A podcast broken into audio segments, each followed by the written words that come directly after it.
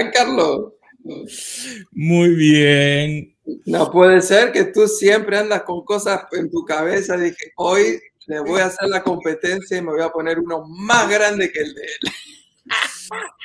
Dile a Miriam que tengo la foto de ella arreglándote el sombrero.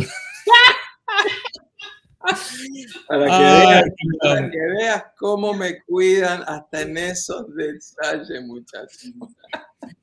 Es un placer estar aquí nuevamente, queridos amigos. Si es la primera vez que estás con nosotros, bienvenido. Este es Café con los Carlos, mi hermano Carlos Peralta y este es tu servidor Carlos Vargas.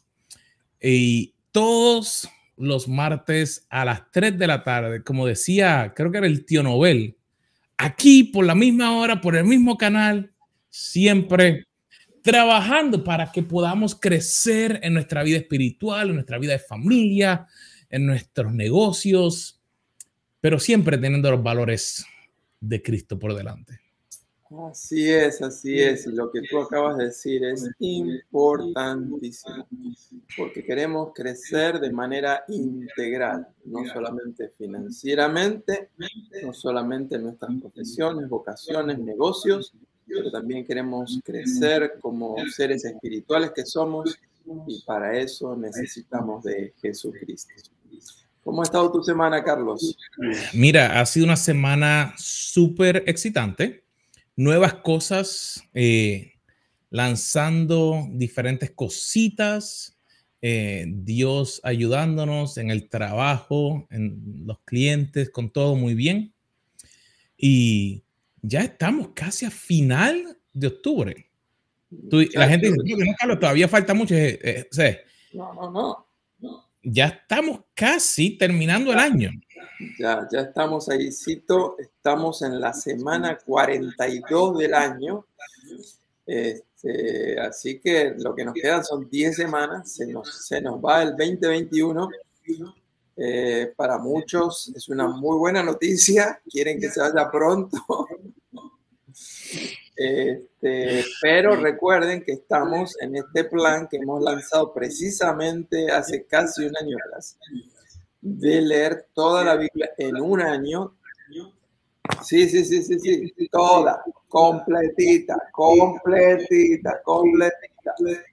Y la buena noticia es que hemos superado la parte más difícil, la parte más complicada, que es lo que se llama generalmente el Antiguo Testamento, que son los primeros 39 libros de la Biblia.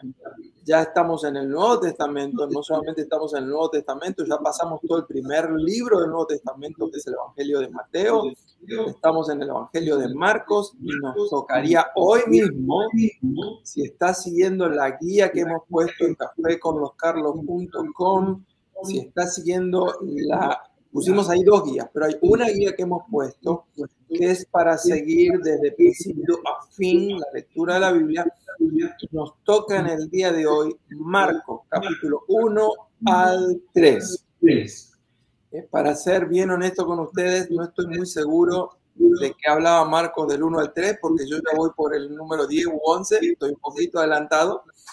Pero no importa, lo importante es que sea que estés todavía en el Antiguo Testamento o ya estés en, en- en el Nuevo Testamento, es que traten de ponerse al día, Hay algunos que solamente tienen que hacer un poquito más de esfuerzo y el que no pueda terminarlo, no se preocupe, lo importante es ir desarrollando el hábito, la disciplina espiritual de leer la palabra de Dios.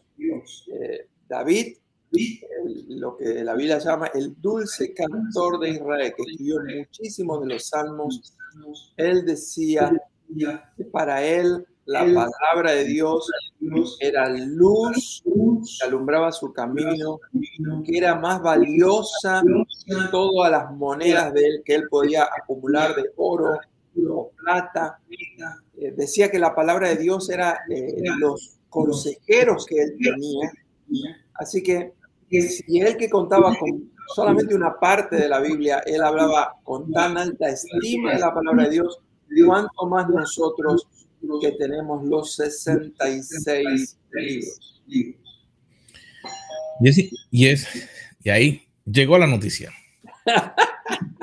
eh, Parece que yo tengo visitas, Carlos, así que en, en, un, en unos segunditos nos vamos a dar cuenta a ver quién vino. Me parece que hay alguno que no quiso vernos eh, online y dijo, voy a ir en donde están grabando, en el estudio de grabación, quiero participar en Café con los Carlos. Ay, así mismo. Y interesante que cuando pensamos en que la Biblia es un libro que nos ayuda en tantas áreas. El poder pensar que podemos crecer, eh, hay diferentes áreas en las cuales podemos desarrollarnos. Y hoy queremos poder tomar eh, un estudio que hemos hecho eh, de uno de nuestros mentores, el cual decidió hace mucho tiempo el utilizar la palabra de Dios para poder ir e impactar el que no quería escuchar la palabra de Dios. Es una de las cosas que a mí más siempre me ha llamado la atención eh, del doctor eh, Maxwell, que cuando entendemos que su base de donde él comienza es la palabra de Dios y cómo ayudar a empresas, a organizaciones a crecer, planificar, estudiar y hacer decisiones sabias. Realmente vemos por qué realmente el éxito eh, que ha tenido cuando tantas personas a veces tienen miedo del compartir realmente lo que la palabra de Dios habla.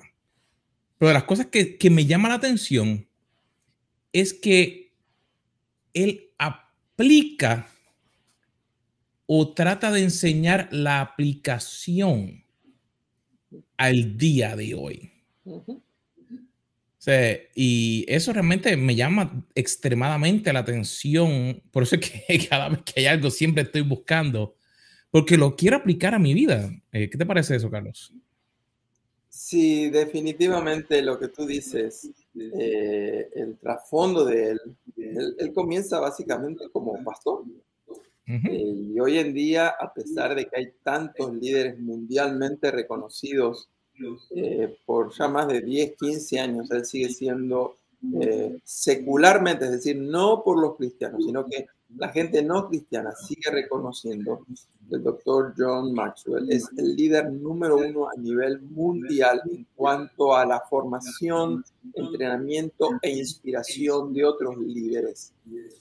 Eh, él escribió más de 100 libros, eh, cientos de frases que están circulando en el Internet, en las redes sociales, frases que han impactado las vidas, eh, frases que han transformado la manera de pensar.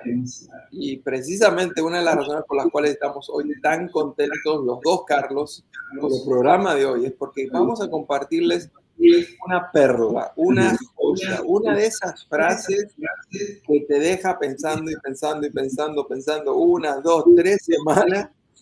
Este, así que eh, estoy muy contento de eso, pero necesitamos a la misma vez que presten mucha atención. Hoy, hoy no es un programita tan simple como otras veces. Para poder retenerlo, presta atención si puedes, eh, toma alguna nota. Eh, creo que puede ayudarte en este proceso que estás teniendo de crecimiento, de llegar a ser la persona que Dios quiere que seas. La frase dice así, cree mientras otros dudan, planifica mientras otros están juzgando, jugando, estudia mientras otros duermen, decide mientras otros se demoran. Eh, eh, Carlos, Carlos, espera, espera. Lo puedes leer, por favor, nuevamente, porque cada palabra merece mucha, mucha atención. Cree mientras otros dudan. Planifica mientras otros están jugando. Estudia mientras otros duermen. Decide mientras otros se demoran. Eh, hemos estado trabajando con esta frase más de lo que ustedes se imaginan. Y como es de costumbre, estos dos Carlos eh, siempre se les ocurre algo.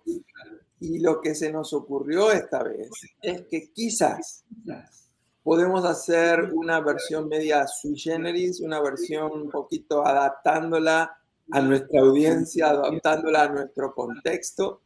Así que yo les voy a compartir ahora la frase adaptada y quiero pedir la colaboración de la audiencia. Yo quiero que, ustedes después voten. Quiero que voten si les gusta más la frase original o si les gusta más la frase que nosotros hemos adaptado. Así que están listos, ahí va nuestra versión que seguimos diciendo es de autoría de John Maxwell, no, no estamos diciendo que no es una frase nuestra, no, no, no, es la frase de con un saborcito un poquito diferente. ¿Está claro? Vamos, listo. Cree mientras otros se la pasan dudando. Planifica mientras otros se la pasan jugando. Estudia mientras otros se la pasan durmiendo y decide mientras otros se la pasan vacilando, dudando, estudiando. Pónganle el sinónimo que quieran. Y quiero que seamos eh, bien, bien de frente con ustedes porque hemos hecho esta pequeña adaptación. La Biblia, la palabra de Dios dice en el libro de Eclesiastés, en el capítulo número 3, verso número 1, que todo, absolutamente todo, tiene su tiempo. La primera parte de esa frase decía que hay que creer mientras otros dudan. Bueno, yo creo que en realidad hay tiempo para creer y también hay tiempo para dudar. Mientras estemos aquí en el planeta Tierra, va a ser normal que experimentemos en algún momento de la vida algo de duda. El problema para mí no es si hay que creer o dudar. No, yo creo que es normal que haya momentos de los dos. El problema está en aquellos que se la pasan patinando con la duda y duda y duda y duda. Llega un momento que uno duda tanto, entonces uno no cree. La duda en sí no es mala. Es más, nos ayuda en algunos momentos a hacer un alto, a reflexionar. ¿Por qué estoy dudando? ¿Habrá algún elemento que habrá que modificar? El problema es pasarse toda la vida dudando.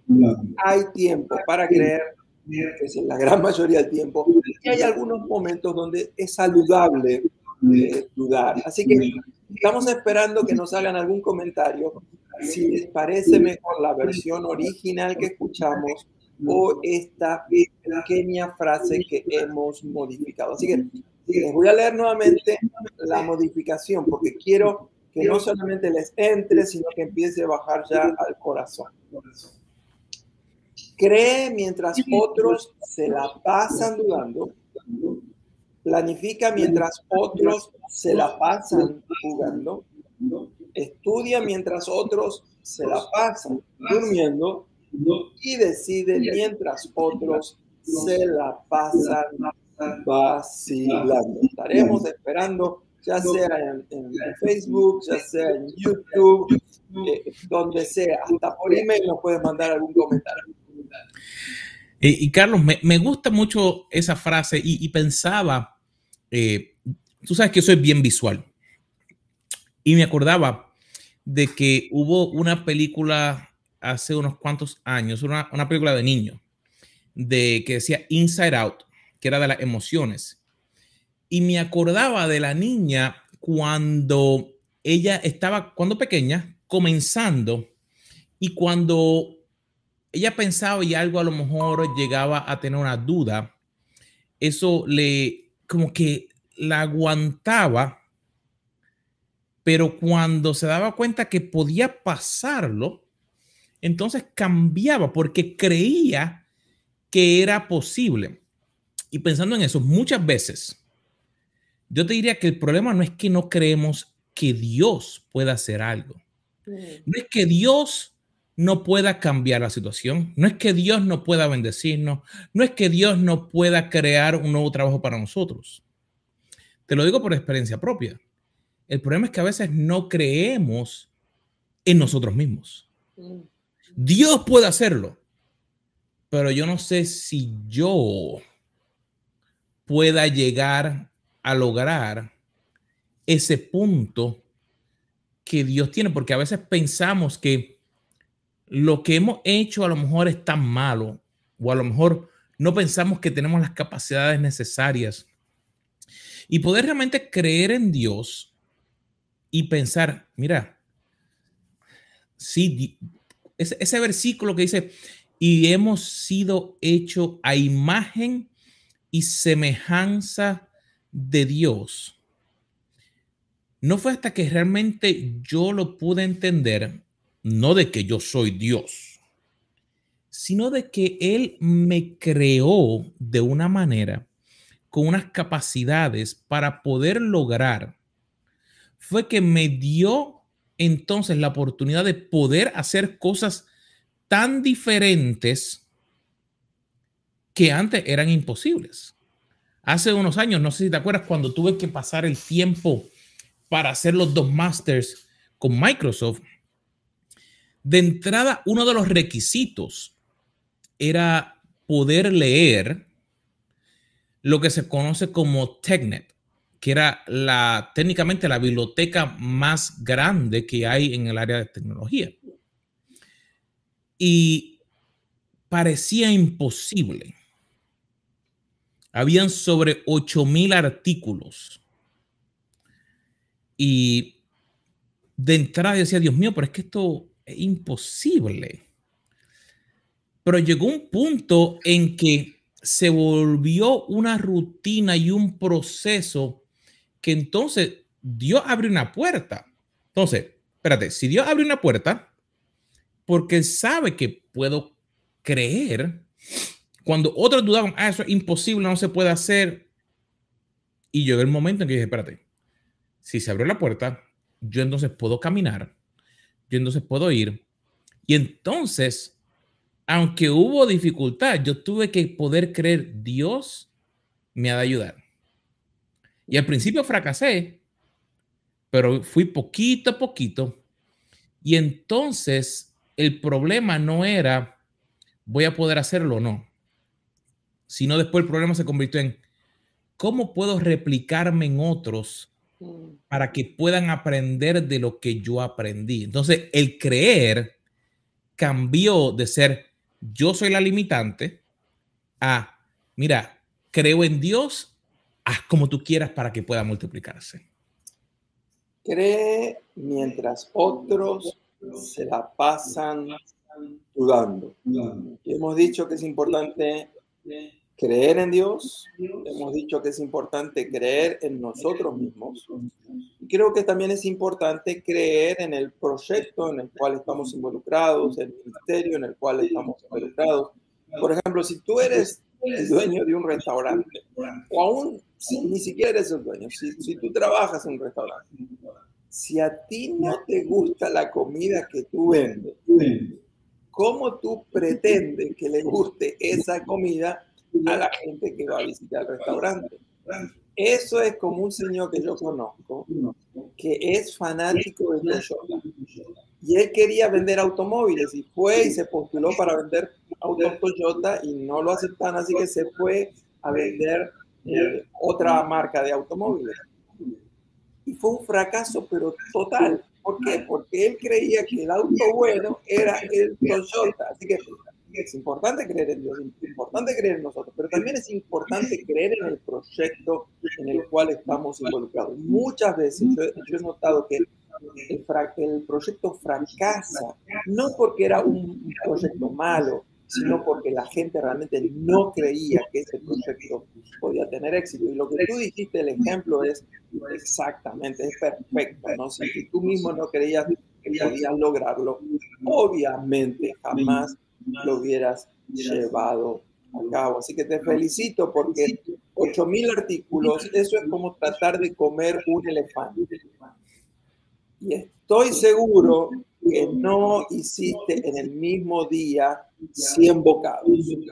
Quizás un bocadito hoy, quizás siete bocaditos mañana, cuatro, tres, yo no sé cuánto, pero eso es paso a paso. A veces ni siquiera un paso, a veces es pasito a pasito.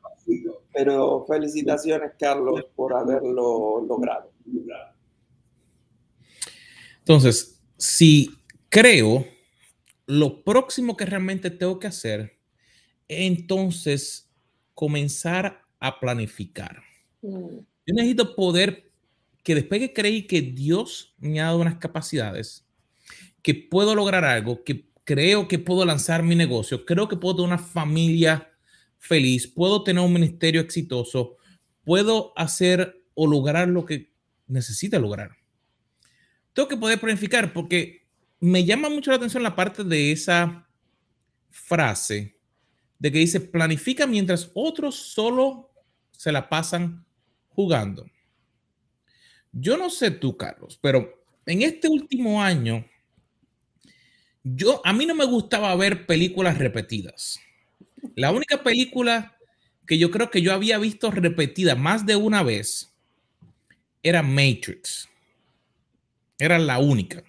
Ni siquiera, yo creo que ni siquiera las de Marvels que me gustan tanto, yo las había vuelto a ver. Pero cuando pasó todo lo de el 2020, y si tú no sabes lo que pasó en el 2020 y estás viendo esto en el 2035 y nunca supiste lo que ocurrió, eh, búscate las noticias. Eh, me pasó mucho que no planifiqué y me puse a jugar, a ver Netflix, a jugar eh, cositas de ese en el teléfono. Pero no fue hasta que me di cuenta que para salir de medio del meollo donde estábamos, no importa quién diga qué ocurrió, no importa lo que sea, me tuve que dar cuenta que mi cultura mm. a veces afectaba mm. en la idea de que, porque otras personas no planificaban, pues yo como que se me empezó a pegar la idea. Ah, pues no, pues no lo hago. Pero con la gente con quien trabajaba y que trabajo, son personas que le encanta la planificación. Y Carlos, eh, no sé, eh, ¿habrá alguna diferencia entre eh, cómo los latinos hacen las cosas versus cómo los estadounidenses hacen las cosas? Eh, bueno, la verdad es que sí que hay diferencia. Y por supuesto cuando hablamos de esto, siempre uno tiende a generalizar, este, enfatizar algunos elementos de los estereotipos, pero eh, tenemos que hacer la salvedad. No es que todo el mundo es así, o sea, sería ridículo pensar de que todos los estadounidenses, los americanos, incluyendo los afroamericanos, todos planifican. Eso no es así. Pero de por sí hay un elemento cultural este, donde la planificación, me parece a mí, ocupa un nivel más prioritario que en otras culturas. Déjame decirte, eso en algunos aspectos es muy bueno, probablemente en la mayoría, pero eso también tiene algunos problemitas. Este, en, mi experiencia, una de las áreas débiles es el tema de la planificación casi obsesiva, es que eso afecta la amistad. Yo recuerdo este, y atesoro aquellos momentos mientras yo estaba eh, en mi país natal, Argentina, que uno no tenía que planificar ir a ver a un amigo con 15 días de anticipación, ponerlo en la agenda. No, yo estaba por ahí y yo paraba. Si no estaba, no estaba, pero, yo paraba sabiendo que iba a ser bien recibido.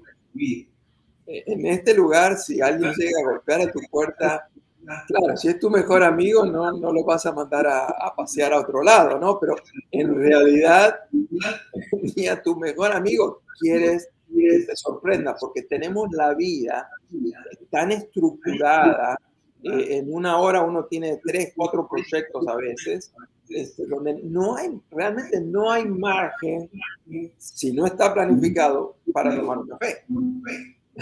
Entonces, eh, sí, en términos generales, la cultura hispana eh, improvisa más, más cuando eso llega al extremo, obviamente es peligroso. Por eso que queremos hoy enfatizar la frase de Maxwell. Dice, planifica mientras otros solo se la pasan jugando. Es decir, no hay problema en jugar. El problema es cuando nos las pasamos jugando y entonces no estamos planificando o trabajando o haciendo otra cosa. Maxwell es fanático de la planificación y él es fanático de la evaluación. Él considera que la evaluación de todo lo que hacemos debe formar parte también del proceso de planificar lo próximo que seguimos. Y, y antes de seguir, muchas veces decimos que estamos ocupados. Y me, me llama la atención en eso de que planifica mientras otros están jugando. Te diría que muchas veces jugamos a trabajar. Jugamos a que estamos planificando. No tengo tantas cosas. Y no nos damos cuenta que utilizamos el tiempo que tenemos, pero no estamos realmente utilizándolo para llegar hacia la meta que estamos marcando. Digamos, eh, yo tengo un proyecto que estoy trabajando y en estas últimas dos semanas me puse cinco metas cortitas, pequeñas, pero que tengo que lograr. Y hay momentos en los cuales yo mismo la analizo y digo, pero no deberían ser tan difíciles. ¿Por qué no he terminado este punto, pero sí este? Y me doy cuenta que hay momentos en los cuales no realmente separamos el tiempo en nuestra planificación. De esas cinco metas, una de ellas le asigné solamente tres horas cuando debía haberle asignado ocho. Y mira, realmente, porque pensé que iba a tomar un poquito de tiempo nada más, pero esa tarea me di cuenta que ha sido ancla que la necesitaba haber terminado antes de las otras. Y me ha tomado más tiempo, así que voy a tener que para la próxima semana añadirle más tiempo para poder completarla porque tengo otras cosas. Pero realmente a veces jugamos y no nos damos cuenta que eso está conectado con la próxima, que es estudia mientras otros la pasan durmiendo. Mm. Y ese estudiar es que a veces tienes que hacer el trabajo, tienes que separar tiempo. ¿Qué pasa? Todos tenemos las mismas 24 horas. Y si yo quiero tener éxito, así sea con mi familia, así sea con mi empresa, así sea con mi iglesia, yo tengo que separar el tiempo mientras otros están durmiendo. Digamos, hay algunos de nosotros que vemos cuatro horas de televisión en la noche, pero no tomamos un libro o decimos, queremos lanzar una nueva empresa y ni siquiera le preguntamos a alguien qué tengo que hacer, digamos, para registrar, digamos, aquí en la Florida, tienes que registrar tu compañía y hay un proceso para poder hacerlo. Puedes tomar el teléfono y llamarlo. O puedes a las diez y media de la noche en la cama registrar tu compañía y tener la lista. Pero tienes que tomar el tiempo. ¿Por qué? Mientras otros pasan la vida durmiendo, tú tienes que levantarte y no hacer lo mismo que todos los demás. Porque para tu poder ser diferente, tienes que estudiar. Tienes que, mientras otros no hacen algo, Ay, es que mi familia no hace eso. Ay, es que yo nunca lo he hecho. Bueno, ¿tú quieres los mismos resultados que todos los demás? ¿O tú quieres algo diferente? Por ejemplo, todavía no te puedo decir qué es. Oh, oh. Pero te digo, porque en este fin de semana, o sea, ese ejemplo, mi esposo y yo tomamos una decisión y yo le dije, bueno, Llevamos hablando, hablando, hablando, hablando, hablando, hablando, hablando, hablando. Parecemos, parecíamos dos loros durante todo el fin de semana. Y dije, bueno, vamos a tomar la decisión. Y tomamos una decisión. Y a las diez y media de la noche, mientras otros literalmente están durmiendo, nosotros tomamos una decisión. Y no te lo digo para, para ¿cómo te diría? Para, para vanagloriarnos, sino que nosotros estuvimos sufriendo con eso por mucho tiempo. Por mucho tiempo queríamos tomar esa decisión. Y por otras cosas que no vienen al caso ahora, nos habíamos dejado aguantar y dijimos, mira, si Dios nos ha bendecido, Dios nos ha dado talento, Dios nos ha ayudado, no es momento de tener y permitir que la transformación que Él quiere traer, número uno, a nuestra vida y número dos, a la vida de otros, que comience ya. Pues mira, tenemos que hacerlo. Así que de ahí, ese, no puedes dejar que lo que otros hacen, y ese estudia mientras otros se la pasan durmiendo, Puedes cambiarle la palabra a trabajar mientras otros duermen, eh, moverte mientras otros duermen, ejercitarte mientras otros duermen. O la idea es que hay algunos que están dormidos, pero no están haciendo nada. Y tú tienes que moverte hacia el próximo paso. Sí, Carlos, tremendo lo que estás compartiendo. Eh, gracias por compartir tu propia experiencia. Eh, hay mucha gente que está perdiendo el tiempo sin darse cuenta que el tiempo es el recurso que todos tenemos en igual cantidad. Finanzas serán diferentes, nivel de educación será diferente, pero a todos se nos da la misma cantidad de tiempo. Y hay algunos que saben aprovecharlo casi cada segundo y hay otros que son expertos en derrocharlo. Antes de pasar al próximo paso, yo quiero compartir una cosita que quizás te ayude. Y si no te ayuda, espera el próximo punto. Pero me parece que uno de los problemas es que hay mucha gente que pretende estar estudiando y jugando a la misma vez. Eh, están distraídos, trabajando y a la misma vez eh, disfrutando y jugando. Por ejemplo, hay, hay, gente que está trabajando, pero tú los ves, están constantemente chequeando las redes sociales. Eh, hay gente que está estudiando y está chequeando las redes sociales. Tú sabes bien que una de las técnicas que se recomiendan es colocar bloques de tiempo en ese bloque de tiempo concentrarme en lo que tengo que hacer. No dar lugar a las llamadas, no dar lugar a los textos, no dar llamar a las campanitas de las redes sociales. Es en esta hora, en estas dos horas o de 8 a 12, tengo que concentrar en este proyecto, en estudiar para el examen, en, en lograr el proyecto de la compañía, eso me parece que es muy importante, separar. Y después uno tiene tiempo para jugar y después va a haber tiempo para las redes sociales. El problema es cuando estamos haciendo todo el día las dos cosas, terminamos generalmente haciendo lo que menos presión nos da, que son las redes sociales, y terminamos descuidando el trabajo y el estudio. Así que espero que ese consejo les ayude a algunos de nuestra amada audiencia. Carlos, y el punto cuatro. Entonces. Decide mientras otros se la pasan vacilando. ¡Auchi! Decide mientras otros se la pasan dando vuelta y vuelta y titubeando de aquí, titubeando de allá. Como dijimos hoy en el primer punto, es normal que hay momentos de duda. El problema es pasársela todo el tiempo con las dudas. Hay momentos donde uno no está muy seguro cuál es el camino a tomar. El problema es quedarnos siempre como el, auto que pierde tracción y patina y patina y patina y patina. Y déjame decirte, por muchos años yo tuve serios problemas en esa área y, probablemente me voy a enterrar eh, luchando con eso. Y, uno de, de, los obstáculos que yo tengo, y dichosa de paso, doy gracias a Dios que tú eres, no eres así, es que yo tengo un problema que es eh, eh, la idea falsa del perfeccionismo, ¿no? Uno una y otra vez, una y otra vez, y lo puedo mejorar acá, y lo puedo mejorar un poquito allá, y muchas veces eso nos paraliza.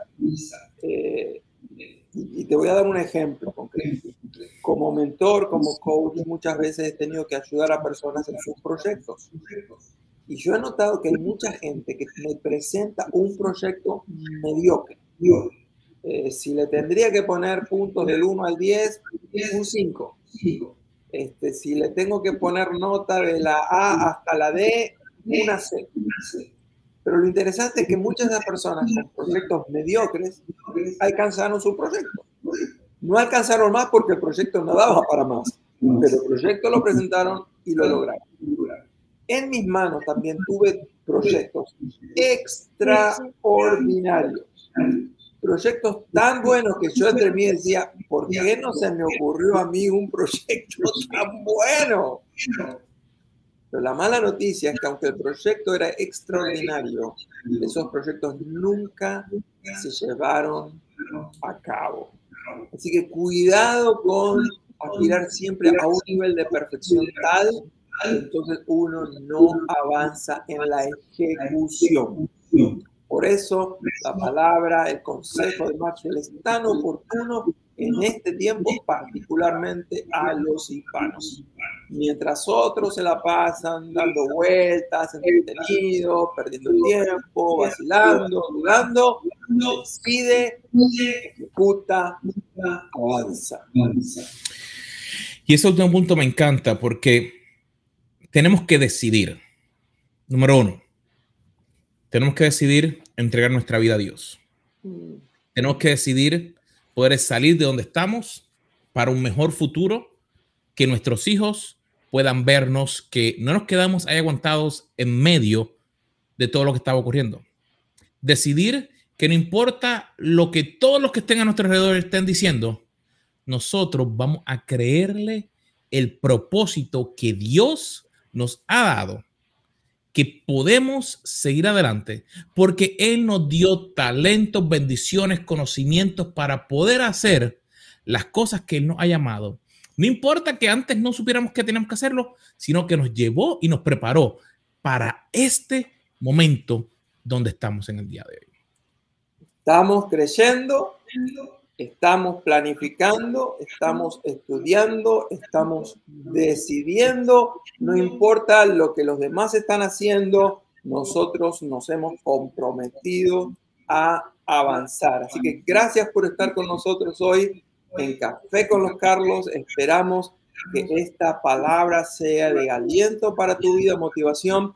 Y quiero decirte algo, no te pierdas el programa de la próxima semana porque, ¿le podemos decir por qué, Carlos, o no le podemos decir por qué? No, no, no, no, no, tienen que venir, tienen que venir, tienen que venir. Ok, eh, yo le hago caso a mi amigo, pero sí les aviso, el de la próxima semana no se lo van a querer perder. Así que un abrazo para todos ustedes Que el Señor les bendiga mucho. Avancen en esta semana, tomen nota de estos principios, pónganlos por práctica y recuerden que estamos esperando un comentario.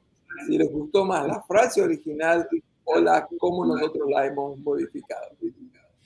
Se cree, amigos. Nos esperamos ver en la próxima semana aquí en Café con los Carlos.